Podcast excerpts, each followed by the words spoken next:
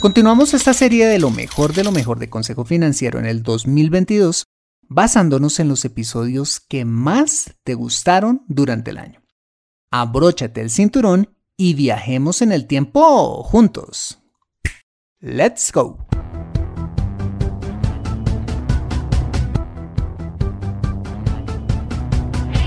Bienvenido a Consejo Financiero, el podcast de finanzas personales donde aprenderás a manejar inteligentemente tu dinero, salir de deudas, tomar buenas decisiones financieras y alcanzar una prosperidad sólida y duradera. Consejo Financiero son finanzas personales prácticas para gente como tú que desean transformar su futuro financiero. Bienvenido a bordo.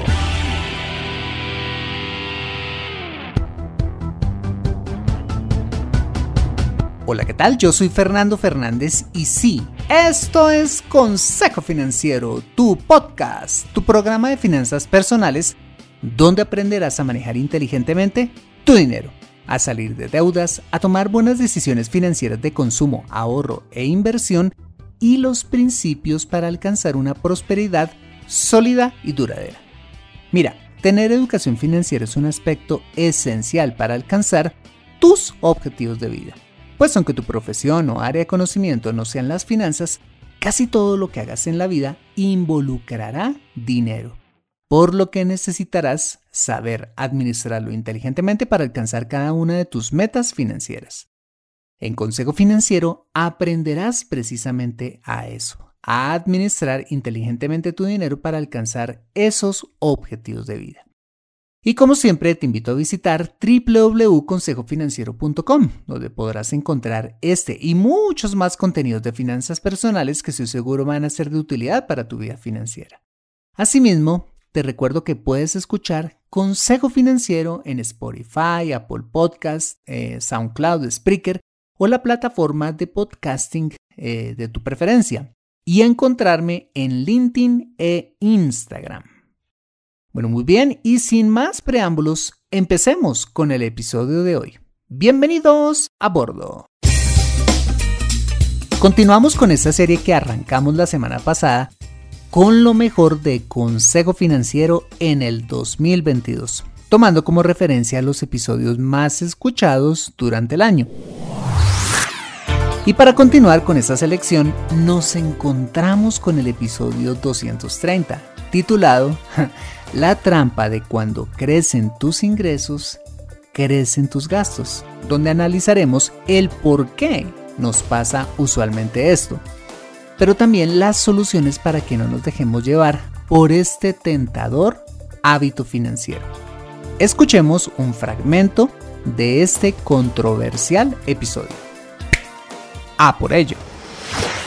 Durante años me he encontrado con cientos de personas súper exitosas en lo que hacen, que ganan mucho dinero, mm, pero que no pueden ahorrar hoy en día ni siquiera 100 dólares al mes, porque en algún momento de sus carreras sus gastos no solo fueron creciendo con sus ingresos, sino que además terminaron rebasándolos. Es decir, llegaron a un punto tristemente muy común, gastar más de lo que se gana. Y cuando he hablado con estas personas y les digo, pues que cómo llegaron hasta ahí, mm, solo me dicen, la verdad no sé, Fernando, pues como vi que podía gastar, hice unos gasticos allí, otros por allá, eh, me endeudé en tal cosa, en tal otra, y de un momento a otro vi que el dinero que ganaba, que no es nada malo, ya no me alcanzaba. Bueno, pues he traído este tema al podcast para que evites caer en esta típica trampa y que en lugar de simplemente incrementar tus gastos y no cosechar frutos de ese aumento en el futuro, pues mejor si construyas una prosperidad sólida y duradera, que te dé la satisfacción de haber aprovechado al máximo dichos incrementos y el esfuerzo de tu trabajo.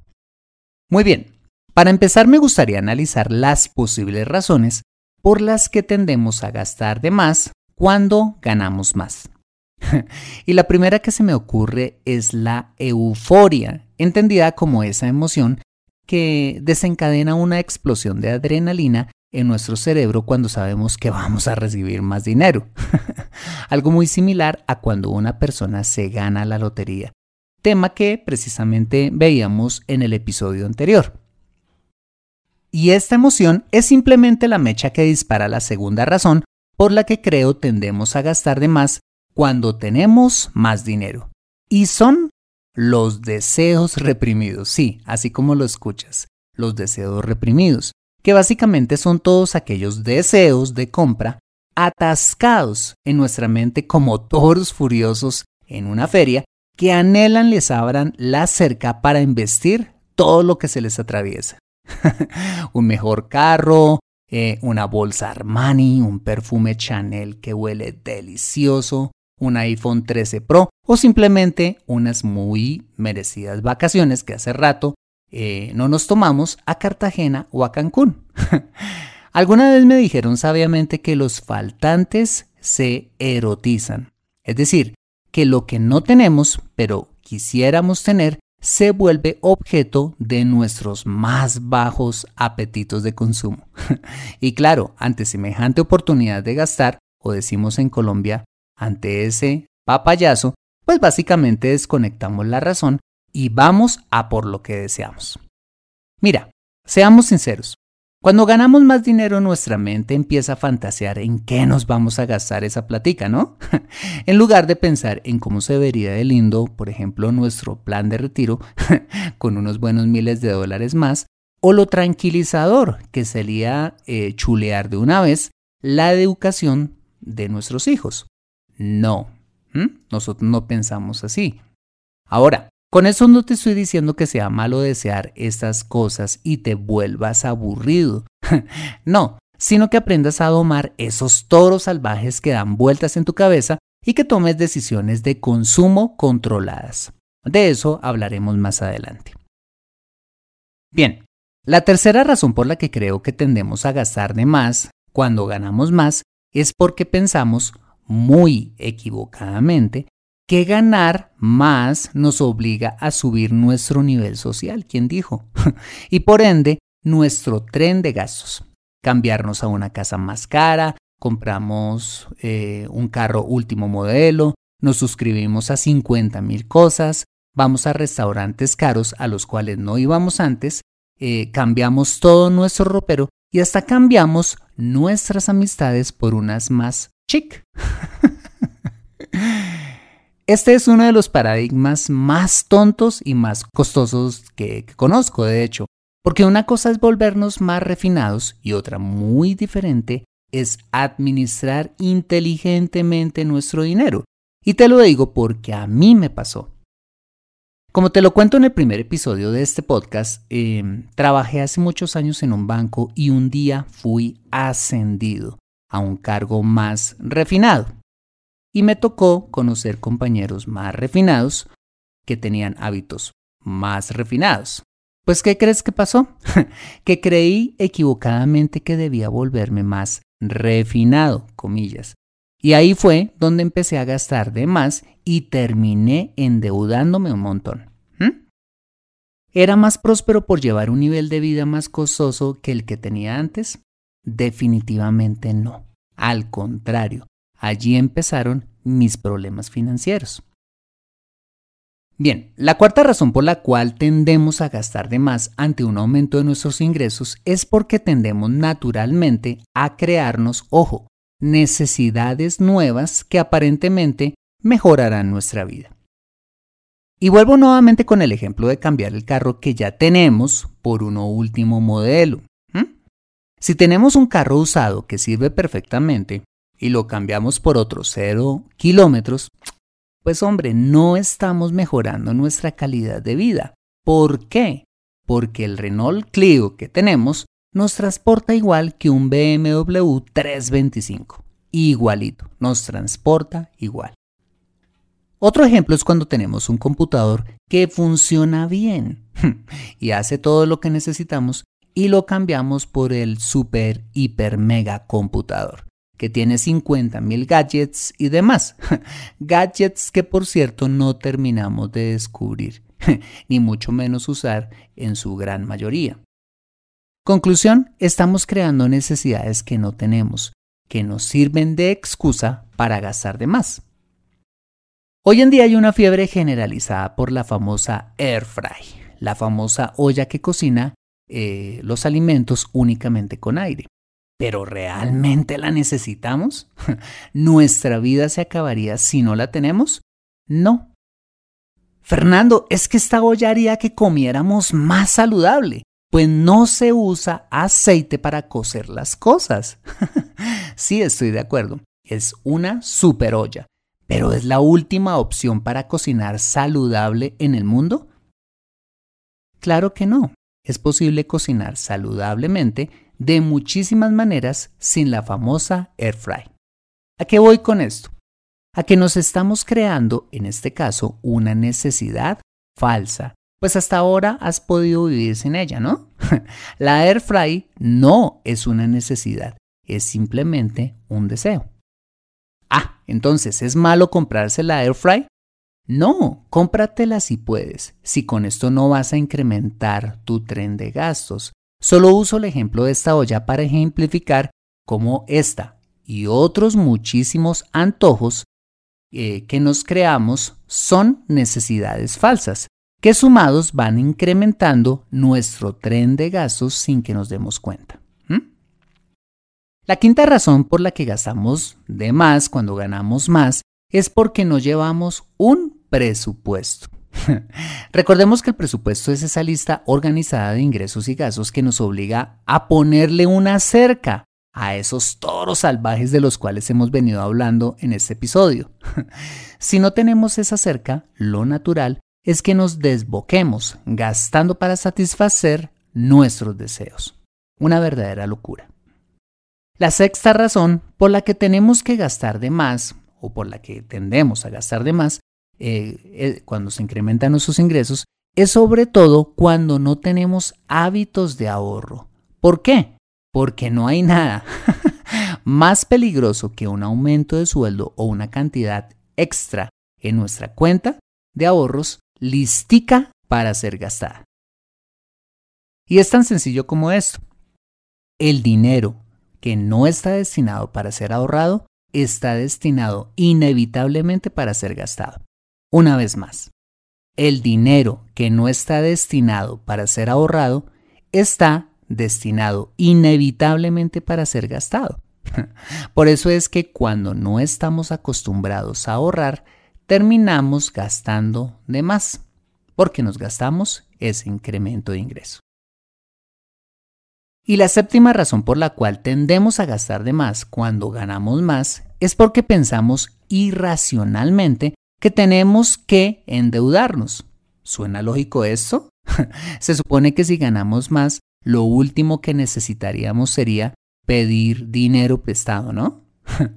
en algunos casos tendemos a llenarnos irracionalmente con tarjetas de crédito porque tenemos más ingresos para pagarlas, absolutamente lógico, o a endeudarnos para comprarnos un carro o irnos a unas vacaciones soñadas. Lo que pasa es que vemos equivocadamente en ese aumento de ingreso una oportunidad para apalancarnos en la deuda y adquirir las cosas para allá pagando eh, esto solo a través de una cuotica mensual. Con ese aumento de ingreso, en lugar de ahorrar y esperar un poco. El craso error de este atajo financiero llamado deuda es que la deuda es como un hoyo negro, de esos que dicen los científicos que hay en el universo que se tragan planetas y hasta galaxias enteras. un hoyo que piensas que puedes controlar, porque te puedes decir, ah, pues tengo un incremento de 300 dólares mensuales, pues solamente me voy a endeudar hasta ese monto mensual. El problema de esto es que cuando empiezas a endeudarte aquí y allá, la suma de esas pequeñas cuóticas mensuales, entre, entre comillas, que van creciendo por efecto de los intereses, los plazos y otras triquiñuelas financieras como las cuotas de manejo, las multas y otras tantas, cuando menos lo esperas, el valor de la cuota mínima de tus deudas no son 300, sino 500, 600 o más. Te lo digo porque a mí me pasó. Mira, Si hay una cosa que se chupa, literal tus ingresos, es endeudarte. Ah, y por cierto, endeudarte de por vida, porque dejar el vicio de endeudarse es bien difícil de quitar. Continuando con esta serie de lo mejor, de lo mejor de este movido 2022, nos encontramos con uno de mis episodios favoritos del año. Y es el episodio 225, donde hablamos con el periodista Ricardo Galán de Libreta de Apuntes, quien nos dio tips súper prácticos para hacer algo muy importante y es aprender a votar inteligentemente. Escuchemos los consejos de este experimentado periodista. Despegamos. Bueno, Ricardo, pues gracias por aceptar esta invitación a Consejo Financiero. Qué alegría tenerlo eh, por primera vez aquí. Fernando, muchas gracias a usted por la invitación. Un saludo para los oyentes de Consejo Financiero y aquí listo para que hablemos de un tema que les es ajeno, la política. Bueno, sí, yo creo que este tema de la política es algo, ahora lo, conversábamos fuera de antena y es que es algo de lo que uno se acuerda que debe tener cuando, cuando se acercan pues unas elecciones. Y esto pues aplica no solamente para, para nuestro país Colombia, sino para todos los países en donde nos escuchan, México, Argentina, Chile, en España. Y bueno, pues entonces hoy vamos a aprender muchísimo de Ricardo, estoy seguro. Bueno, pues la primera pregunta que se me antoja hacerle, Ricardo, es, pues siempre que hay elecciones hay muchos candidatos y con esos muchos candidatos, pues un montón de propuestas. Entonces, para aquellos que no estamos tan empapados del tema político y de todo esto, pues ¿por dónde empezamos? Eh, ¿Cómo empezamos a filtrar? Eh, ¿Por dónde arrancamos? Yo creo que lo primero que uno debe tener claro en, en materia política es uno, ¿qué quiere? ¿Cómo se imagina uno su país?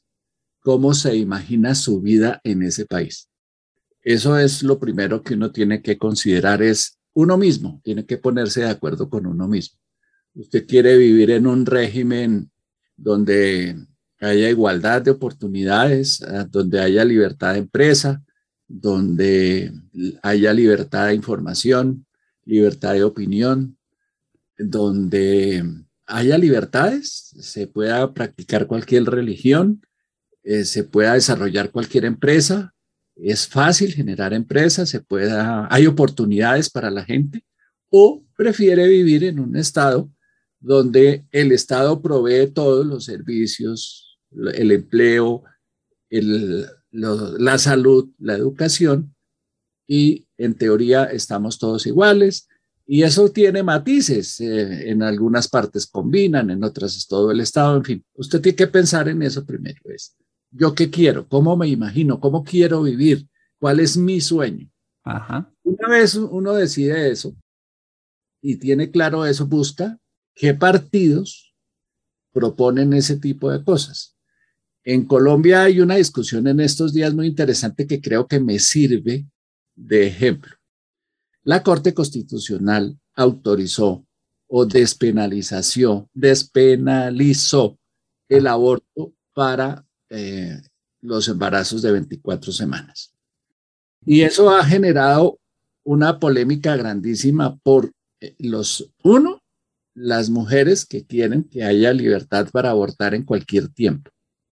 Dos, las mujeres que creen que se debe abortar cuando hay unas circunstancias específicas y tres, las que definitivamente creen que no se debe abortar. Y alrededor de esa postura de las mujeres se viene construyendo una discusión de sociedad, más o menos con las mismas tres posturas. Entonces, si, si usted tiene que pensar en eso, si usted tiene que tomar una decisión, usted escoge y mira quiénes están de acuerdo con su postura, el partido, el, el político sea congresista o aspirante a la presidencia o un alcalde o un gobernador y en consecuencia pues ese sería la persona por la que usted votaría. ¿Por qué? Porque representa lo que usted está pensando. Ok. Eh, este tema de los partidos me parece algo importante porque, digamos, los partidos representan como la filosofía o la visión de país que cada partido busca. Entonces creo que sería importante primero arrancar como mirando cuál es la ideología de ese partido y de ahí mirar hacia abajo qué, qué candidatos o primero vemos los candidatos o cómo sería ahí. Exacto, aunque en Colombia es muy difícil establecer claramente cuál es la línea ideológica de cada partido. En, en, Colombia, por la manera como se ha organizado tradicionalmente la vida política y la actividad política, los partidos han, perdido, han venido perdiendo esa identidad. No tienen la identidad que tienen, por ejemplo, en España, en los Estados Unidos y en otros países donde es clara la diferencia entre un partido y otro. Ah. Antes de la constitución del 91 y por allá por la, tal vez antes de eso, eran claras eh, cuáles eran los principios del Partido Conservador y cuáles los del Partido Liberal. Pero eso generó violencia y entonces a partir de esa violencia vinieron algunos acuerdos, unos años muy largos, donde se repartieron el poder entre esos dos partidos. Eso generó unas distorsiones políticas y al final hoy en día tenemos una cantidad de propuestas impresionantes, pero también liderazgos unipersonales muy fuertes que terminan convirtiéndose en partidos, pero no necesariamente ni en ideologías. Entonces en Colombia hacer esa separación es muy complicado. Le toca a uno irse es por los temas, el tema religioso, el tema educación, el tema económico, el tema empresarial, el tema salud, porque es muy difícil establecer una ideología como tal, una diferencia ideológica de los partidos en Colombia. Ah, ok. Pero seguramente en otros países sí la tendencia o la ideología de cada uno de esos partidos es un poquito más, más diferenciada y eso hace que, que sea un poquito más fácil poder mirar eh, por dónde o por qué grupo de, de candidatos elegir, ¿no? En términos generales, y uno lo podría de alguna manera asimilar a Colombia, hay dos grandes tendencias. La que dice que el Estado es el gran proveedor de los servicios básicos que necesita una persona para vivir, que son cuáles? Educación, salud, empleo y servicios básicos, digamos.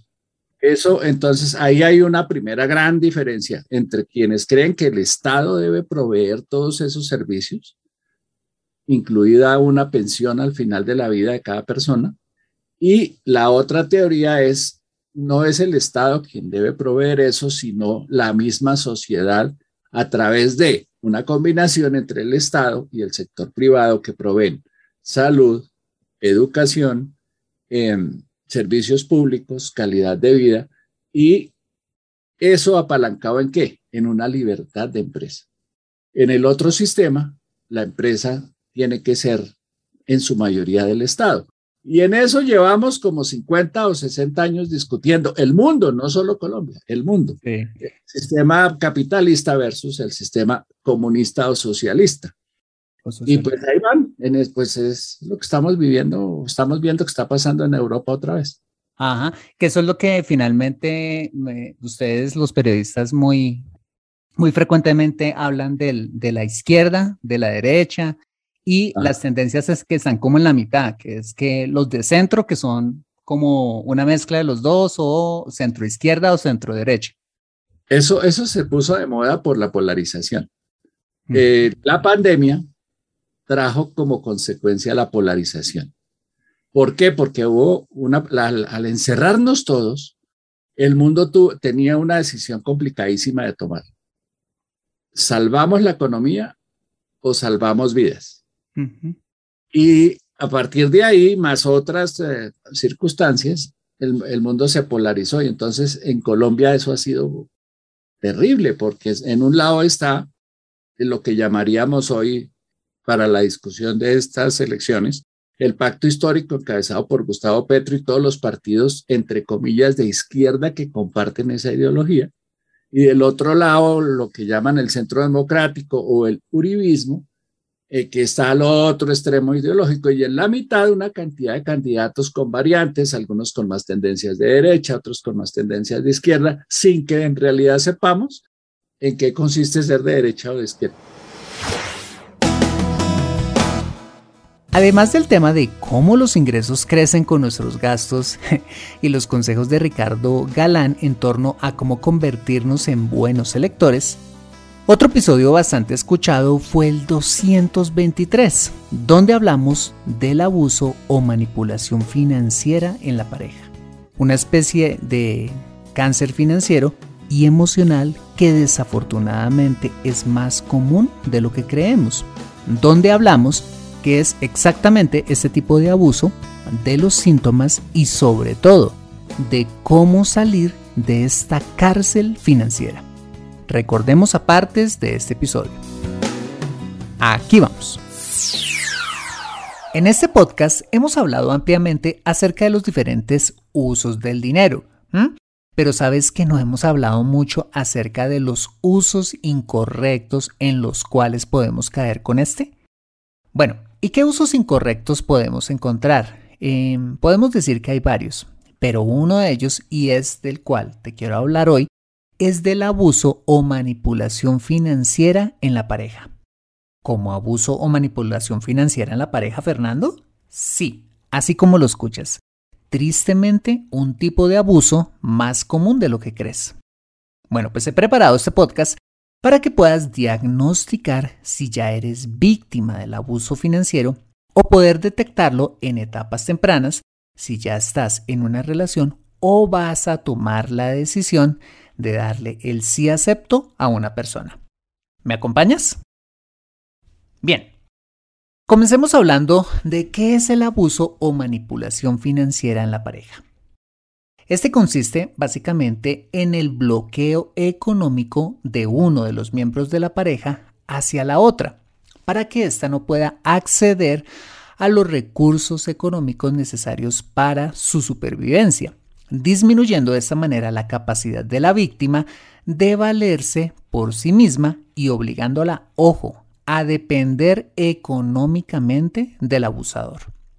Desafortunadamente, eh, mucho, muchas veces este tipo de abuso viene además acompañado de abuso verbal, físico o sexual.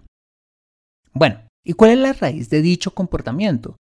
Fácil, la necesidad del abusador de utilizar este comportamiento como mecanismo de control de su cónyuge, típico en personas celosas, absorbentes o inseguras, y en casos extremos propio de individuos con patologías mentales o psiquiátricas. Ahora, ¿cómo saber si en tu relación o futura relación se está incubando esto del abuso financiero? Bueno, pues a veces es difícil de detectar eh, debido al carácter, por decirlo de alguna manera, oculto de este comportamiento. Pero los expertos en el tema nos dan algunos síntomas. En primer lugar, y quizás el más frecuente y visible es cuando tu pareja no te deja trabajar, argumentando que no necesitas hacerlo, pues él o ella proveerá para todas las necesidades de los dos. En segundo lugar, cuando eh, esta persona intenta monopolizar el manejo del dinero, con cosas como quitarte la tarjeta de débito y evitar que manejes las cuentas del banco, en controlar en forma excesiva en cómo eh, manejas tus finanzas y pidiéndote cuentas de todo. Eso sí, sin darte cuentas a ti de lo que él o ella está haciendo con los recursos. En tercer lugar, cuando lo único que esa persona te da es una mesada mensual por la que tienes que dar cuentas hasta el último centavo. Así tú también estés trabajando y generando recursos, generando ingresos. En cuarto lugar, eh, cuando las finanzas del hogar son como una caja negra, de la cual tú no sabes nada y solo él o ella tiene acceso. En quinto lugar, cuando toma decisiones financieras sin tenerte en lo más mínimo en cuenta. Compra cosas, gasta o hace inversiones sin consultarte o lo hace en forma secreta. En sexto lugar, cuando esta persona recurre a humillarte o a manipularte emocionalmente y hacerte sentir responsable por los eventuales problemas económicos que tengan en el hogar. En séptimo lugar, cuando no provee de manera adecuada para tus necesidades o te amenaza con hacerlo si no haces lo que él o ella te diga. En octavo lugar, cuando, ojo, reacciona de forma agresiva, verbal o físicamente cuando intentas hablar del manejo de las finanzas o pedirle cuentas de cómo está manejando los recursos del hogar. Y en noveno lugar, que está junto con las dos anteriores, sí que son la tapa, y es cuando te manipula para que pongas a nombre de él o de ella los activos que posees, argumentando que él o ella es mejor administrador que tú, o porque quiere quitarte esa pesada carga. Qué belleza, ¿no? Mira, el abuso financiero es algo que puede empezar de forma sutil, pero que se va agravando con el paso del tiempo. Por lo que tenemos que ser muy observadores y ponerle solución radical a todo esto. Ahora bien, ¿qué recomendaciones podría darte en torno a este tema tan delicado? Bueno, pues en primera instancia te diría que si hasta ahora estás conociendo a esa persona y estás pensando en construir un hogar con ella, debes observar muy bien si presenta algunos de los síntomas que acabamos de ver. Claro, es un poco difícil pronosticar cómo se va a comportar esa persona en el futuro, pero si a la etapa del noviazgo le pones no solo amor y romanticismo, que está muy bien, sino que además le pones una buena dosis de racionalidad, por favor, te puedes estar ahorrando una tonelada de problemas futuros. ¿Qué puedes hacer? Observando cuidadosamente la forma en que esta persona maneja su dinero, viendo si es organizado o no, eh, si tiene deudas o no, eh, si es responsable con sus obligaciones o no. Y algo muy importante es observar si es transparente o hermético contigo en torno a sus finanzas personales. Asimismo, y escúchame con atención, no puedes tomar una decisión tan importante para tu vida como construir un hogar con alguien, así estés muy enamorado o enamorada de alguien, sin hablar antes abiertamente de dinero con esa persona. Mira, un tema obligado del que tienen que hablar sí o sí antes que nada es este sin tapujos, hablando de las expectativas que cada uno tiene al futuro en ese sentido, cómo les gustaría administrar el dinero en el hogar o si tu pareja estaría de acuerdo o no con que trabajaras entre muchas otras cosas. Mira, le pido a Dios que te dé sabiduría. No hay nada que pese más que un mal matrimonio y menos con abuso financiero.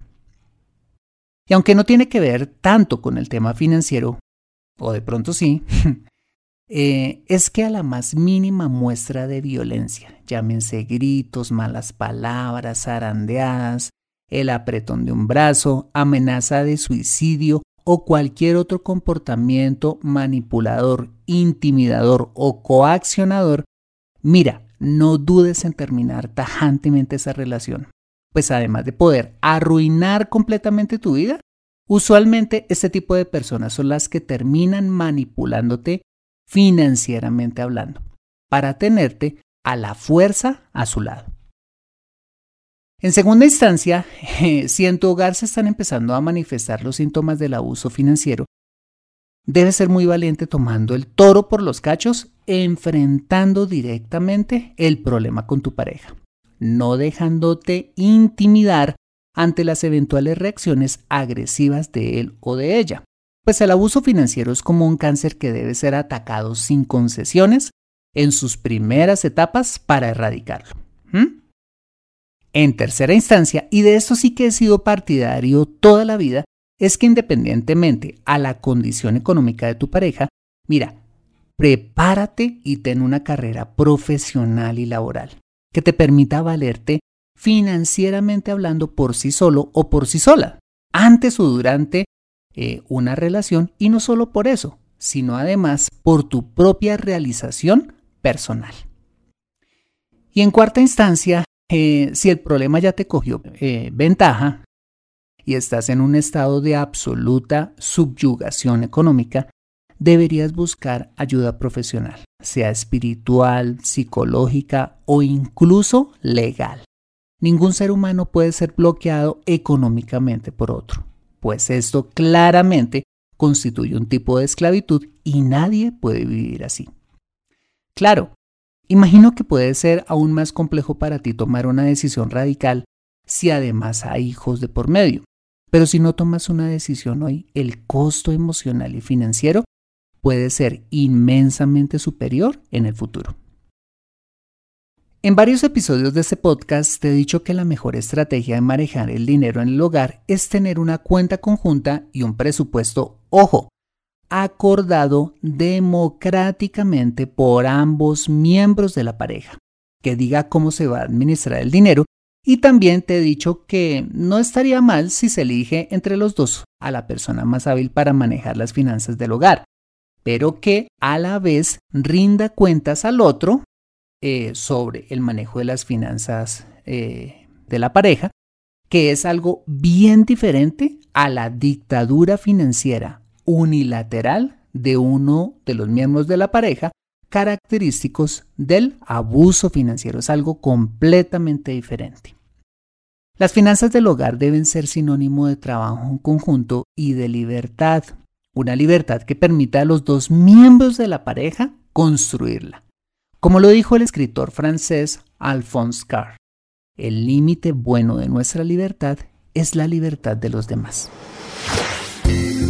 Me siento atascada en mi vida financiera y no sé por dónde empezar. Quiero ahorrar para la universidad de mis hijos, pero no sé dónde hacerlo. Me gustaría invertir en fondos de inversión, pero no sé dónde ni cómo. Deseo tener un seguro de vida, pero no entiendo del tema. Quisiera planear mi jubilación, pero no tengo quien me asesore. Si vives en Colombia y este es tu caso, no te preocupes, ve a www.consejofinanciero.com slash asesoría guion al medio financiera y solicita la asesoría que requieres en forma personalizada. Consejo Financiero, mejor educación financiera, mejores decisiones.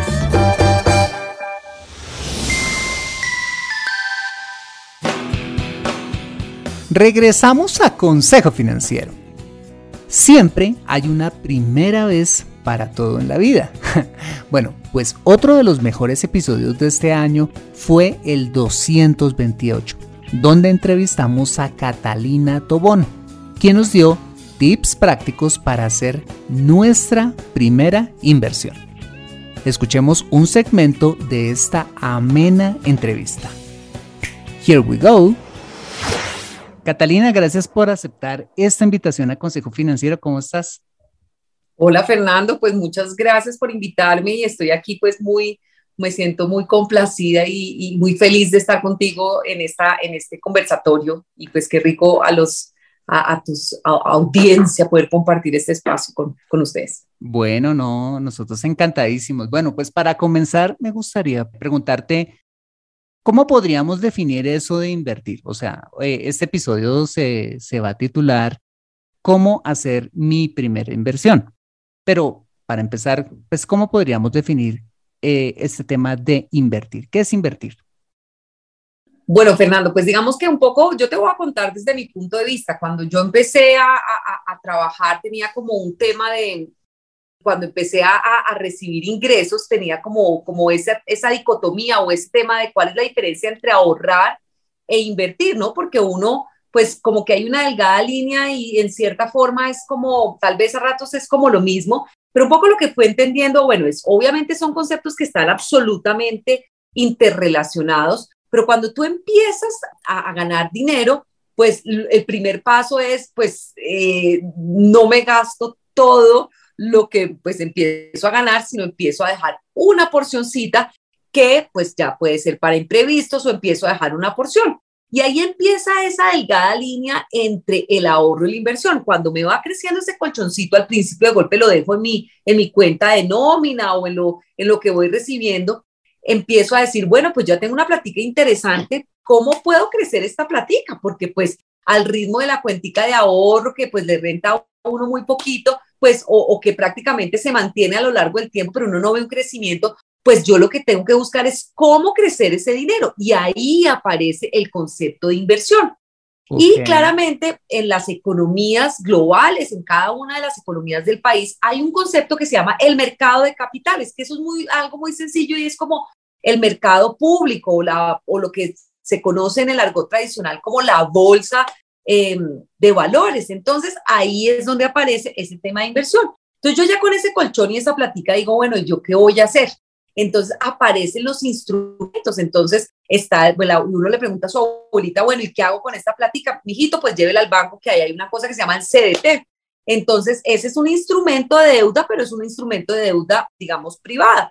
O, por ejemplo, si ya te vuelves un poco más sofisticado, entonces dices, no, pues yo no, abuelita, yo quiero algo un poquitico más sofisticado, entonces aparecen los fondos, entonces tú ya puedes ir a un fondo de pensiones, a un fondo, a una comisionista, puedes ir, digamos, a administradores de, digamos, de, de portafolios y decir, vea, yo tengo esta platica, quiero hacer. Entonces, en síntesis, Fer, lo que uno diría es, el concepto de inversión está muy asociado al crecimiento de mi capital a lo largo del tiempo ¿Cómo se hace de forma tradicional? Si lo quieres hacer, digamos, en, instrumentos líquidos, eh, se hace pues ya sea vía esos instrumentos como deuda privada, deuda pública, que son bonos, no es más, es simplemente empresas que, o el gobierno que se quiere fondear y le dice, venga, yo me comprometo a usted a devolverle la plata en tal tiempo y le pago además un interés, o el concepto de las acciones, que es cuando de golpe yo quiero una participación en una empresa que me parece espectacular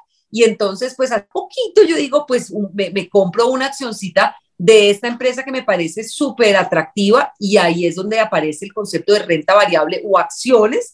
O si, por ejemplo, yo no tengo para comprarme una oficina, pero hay unos fondos que compran activos inmobiliarios y yo puedo comprar una porcioncita de esos fondos o de esos activos inmobiliarios entonces ahí aparece el concepto de activos alternativos públicos. Entonces, en general, Fer, es el invertir, es cómo esa platica que ahorré empiezo a crecerla a un mejor ritmo y cómo logro a través de los mercados públicos, pues, eh, crecer ese capital a lo largo del tiempo. Ok, perfecto. Eso suena quizás bastante sofisticado para muchos que nos escuchan en este programa o les puede sonar sofisticado, pero ¿Para eso se necesita tener mucha plata para invertir en el mercado de valores?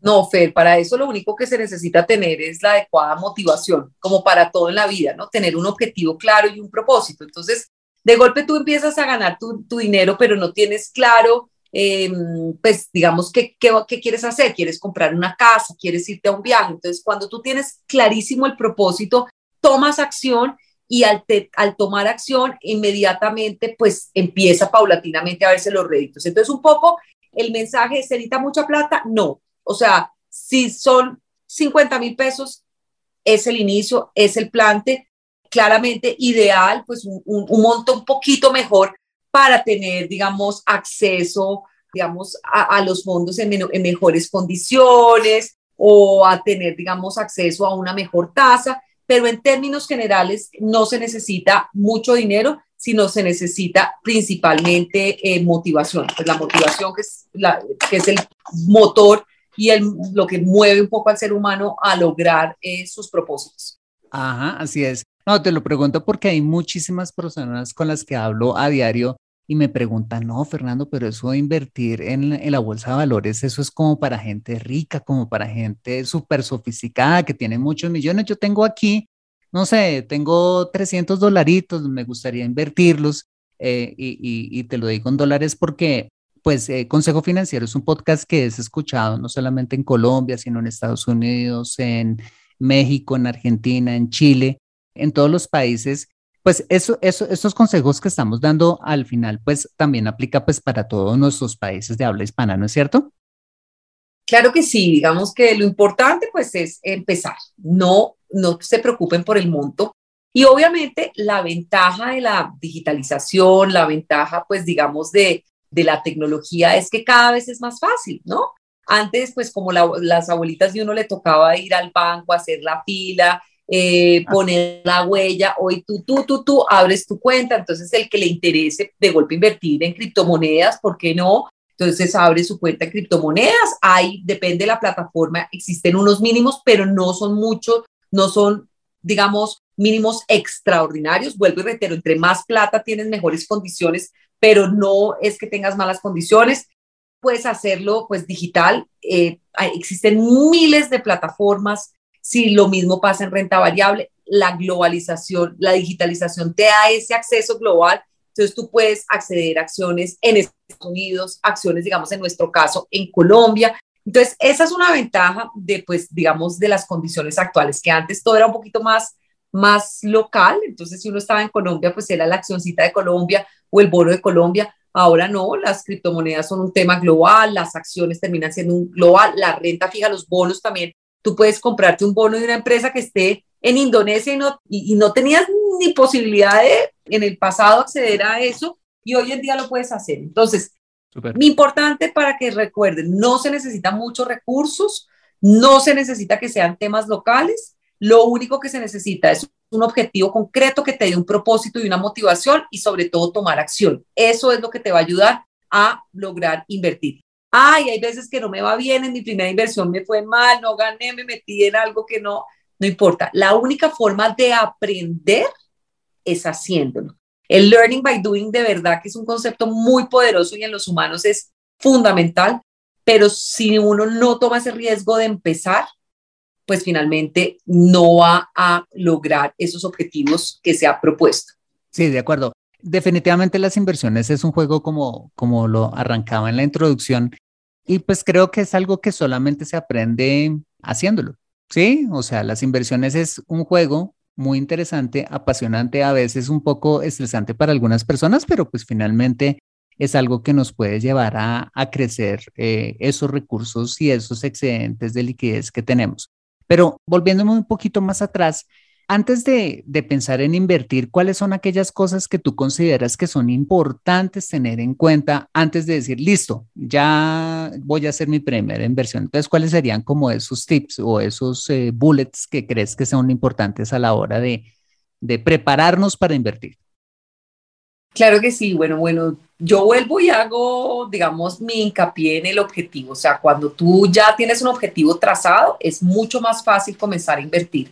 ¿Por qué? Porque sientes que efectivamente tienes un propósito. Entonces, lo primero que te diría es tener claro tu objetivo. Lo segundo también es conocerte un poquito, o sea, y no es fácil, o sea, esto no es fácil porque uno muchas veces, no sé, como inversionista uno tiene como ciertas personalidades. Uno hay veces es un poco más nervioso o hay gente que es mucho más impulsiva y le gustan esos esos activos que, que crecen muy rápido y donde hay como adrenalina. Hay gente que le gusta esa adrenalina. Hay gente que es mucho más racional, más tranquila, o sea, como con un tema mucho menos, digamos, como más equilibrio. Bueno, yo estoy dispuesto a tomar ciertos riesgos, pero, digamos, si tomo esos riesgos, pues que se vean se vean, eh, pues, digamos, reflejados en algún retorno. Entonces, tal vez te diría para, digamos, para ir concluyendo es, lo primero, tener claro un objetivo. Ese objetivo objetivo fijarle un tiempo, que es lo que se llama el horizonte de inversión, que puedo, o sea, hay objetivos muy de corto plazo como el viaje eh, o un objetivo un poco más de mediano y largo plazo que puede estar relacionado con un bien inmueble, la casa, una finca eh, o posiblemente un estudio, un viaje en el exterior. Entonces, entender el plazo o, por ejemplo, ya la herencia de mis nietos. Entonces, esto tiene más connotaciones. Entonces, tener claro el objetivo, el plazo y entender un poco qué tipo de inversionista soy yo, si yo soy un poco... ¿Y cómo entiendo yo qué tipo de inversionista soy yo? En las vacas flacas. En las vacas, en las vacas eh, gordas, pues claramente, pues todos somos arriesgados, porque tú cuando estás invirtiendo, tú realmente no estás comprando un retorno, tú lo que estás comprando finalmente es un riesgo tú, o sea, tú compras un riesgo, el riesgo tiene una retribución en términos de retorno, pero tú lo que estás es gestionando riesgos. Cuando tú finalmente eh, te enfrentas, pues entonces, ¿qué tan bueno eres gestionando riesgos en tu vida cotidiana? ¿A ti te gusta la velocidad? Eso es una gestión de riesgo de tu vida muy fuerte o tú prefieres ir mucho más piano, piano Y para finalizar esta serie de lo mejor de lo mejor de este 2022, nos encontramos con el episodio 241, donde hablamos que la felicidad humana eh, no es producto de un golpe de suerte como muchas personas creen, sino producto, ojo, de pequeñas cosas que hacemos todos los días. Viajemos en el tiempo y recordemos este inspirador episodio. En 3, 2, 1. ¡Acción! La felicidad es uno de los más altos ideales incluidos en muchas constituciones del mundo. En ese orden de ideas, mm, ¿cómo podríamos definir la felicidad? Bueno, pues buscando una definición, eh, podríamos decir que la felicidad es una emoción que se produce en una persona cuando ésta llega a un momento de bienestar o ha conseguido ciertos objetivos mm, que le realizan como individuo. Aunque cada persona, claro, puede tener su propio significado sobre qué significa la felicidad para ella. Esto quiere decir que la felicidad para algunas personas podría ser volverse millonarias, pero para otras, por el contrario, la felicidad sería vivir únicamente con lo suficiente. Para otras, la felicidad podría ser eh, llenar de trofeos o diplomas la sala de su casa y ser reconocida por eso. Para otras, la felicidad podría ser tener una linda familia y llevar una vida tranquila de bajo perfil. Sea lo que sea, signifique la felicidad para cada uno de nosotros, esta es algo que se construye día a día, no como producto del azar o un golpe de suerte. Y eso es precisamente lo que Benjamin Franklin trató de expresar cuando dijo, la felicidad humana generalmente no se logra con grandes golpes de suerte, sino con pequeñas cosas que ocurren todos los días. Bueno, pues he traído este tema al podcast tomando como base esta sabia frase para que analicemos de una parte cuáles son esas cosas que realmente nos hacen felices y cómo podríamos construirlas a partir de esas pequeñas cosas que ocurren todos los días. Empecemos. Muy bien, para comenzar deberíamos preguntarnos cuáles son esas cosas que nos hacen verdaderamente felices. Imagínate que el psicólogo suizo Carl Jung eh, se tomó ese interrogante bastante en serio y elaboró una lista con las cinco principales causas de la felicidad humana. Estas son, en primer lugar, tener una buena salud física y mental. En segundo lugar, tener buenas relaciones personales y de intimidad tales como las de pareja, las de familia y las amistades. En tercer lugar, la facultad para percibir la belleza en el arte y en la naturaleza. En cuarto lugar, tener razonables estándares de vida y trabajo satisfactorios. Y en quinto lugar, eh, tener una visión filosófica o religiosa que permita lidiar de manera satisfactoria con las vicisitudes de la vida.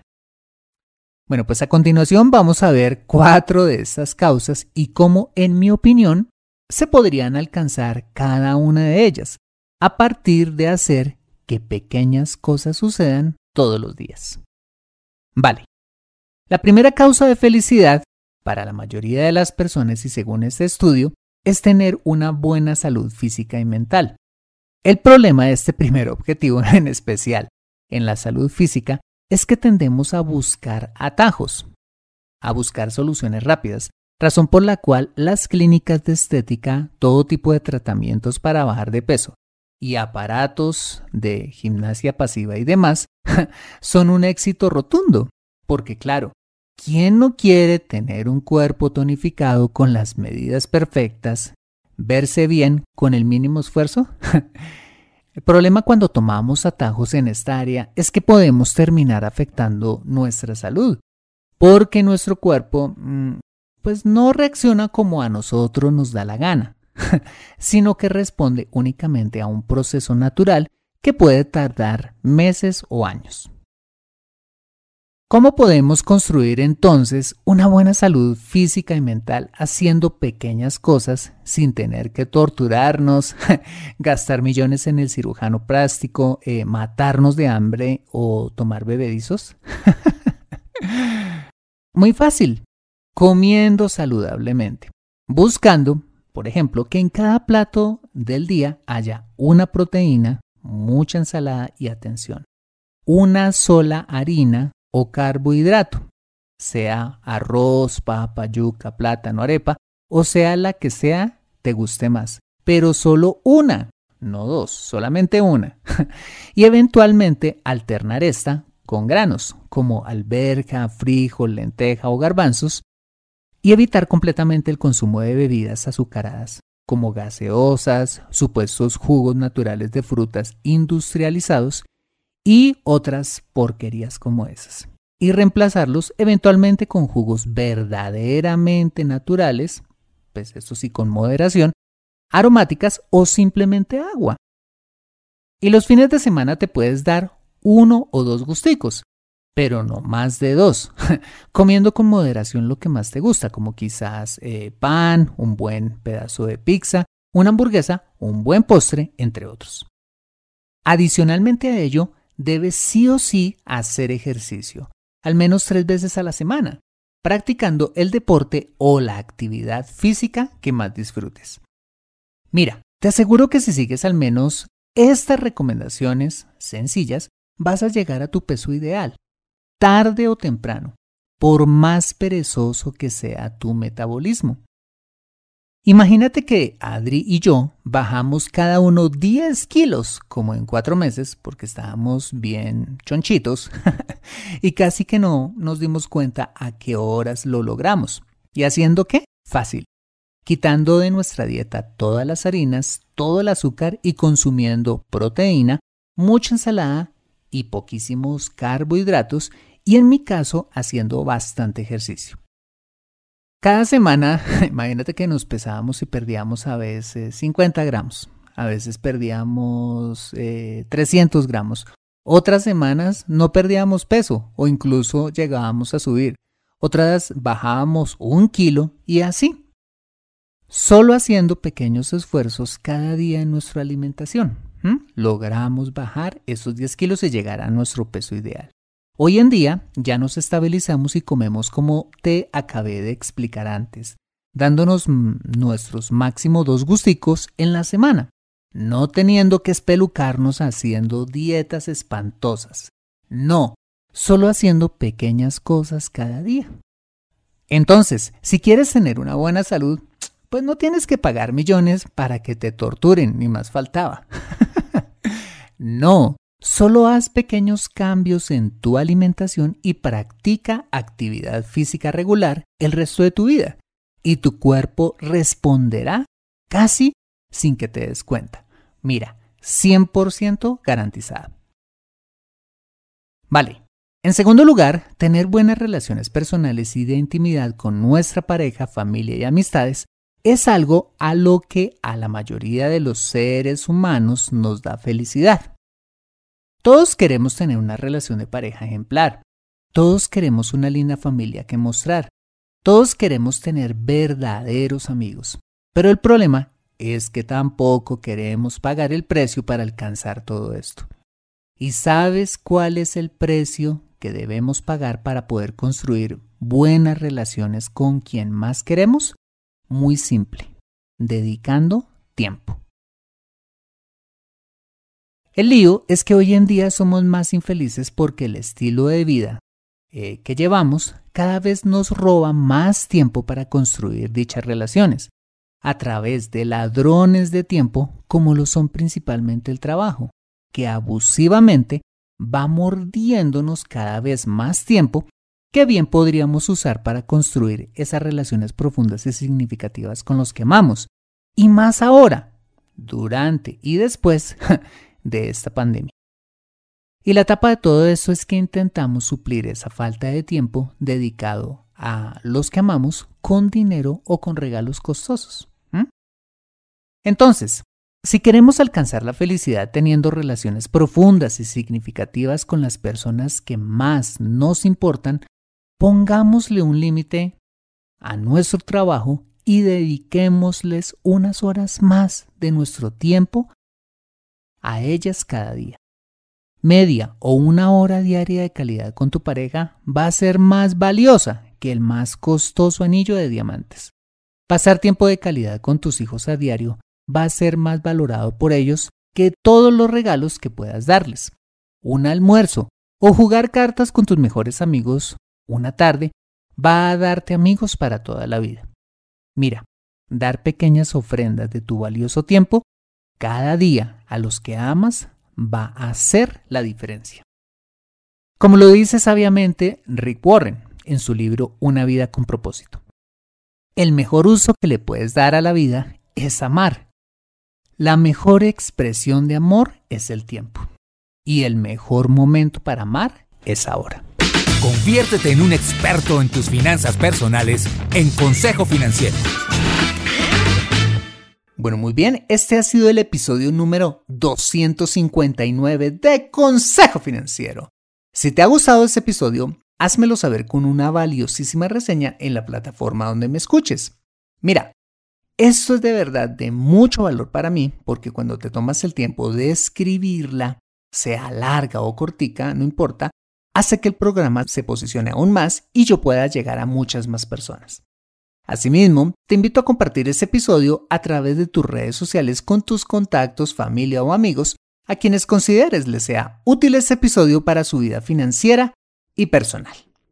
Bueno, muy bien, yo soy Fernando Fernández, tu asesor financiero y anfitrión de este programa. En la edición de este podcast, José Luis Calderón. Muchas gracias por compartir tu tiempo conmigo montando a caballo en el embotellamiento decembrino, disfrutando de un baño de burbujas o donde quiera que estés y recuerda. Consejo Financiero son finanzas personales prácticas para gente como tú que desean transformar su futuro financiero.